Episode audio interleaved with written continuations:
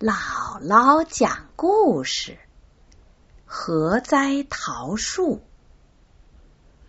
猴哥哥和猴弟弟合着栽了一棵水蜜桃树苗。为了早日吃到自己栽种的果实，哥俩经过一番商量以后，决定每人轮换照料小树苗一天。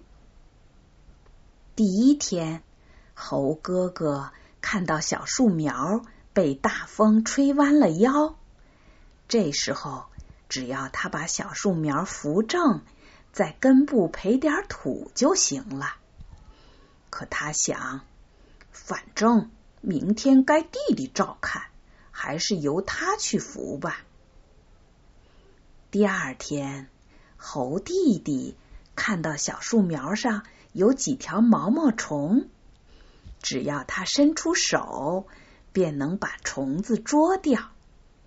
可是猴弟弟盘算着，明天该哥哥照管小树苗，这捉虫子的小事儿还是让他去干吧。第三天，猴哥哥看到小树苗的叶子都晒蔫了。这时候，只要他拎来一小桶水，就能缓解小树的干渴。可是猴哥哥又想，明天一眨眼就到了，还是让弟弟去浇水吧。第四天，猴弟弟还是一样，有什么事儿都想让哥哥第二天去做。时间一天一天过去了，这棵谁也不管的小树苗终于死去了。猴哥哥说是因为猴弟弟，他还指责猴弟弟自私自利。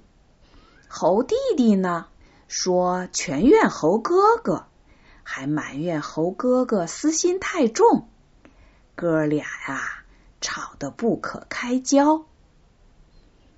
小朋友，你说说，小树苗死到底是谁的责任呢？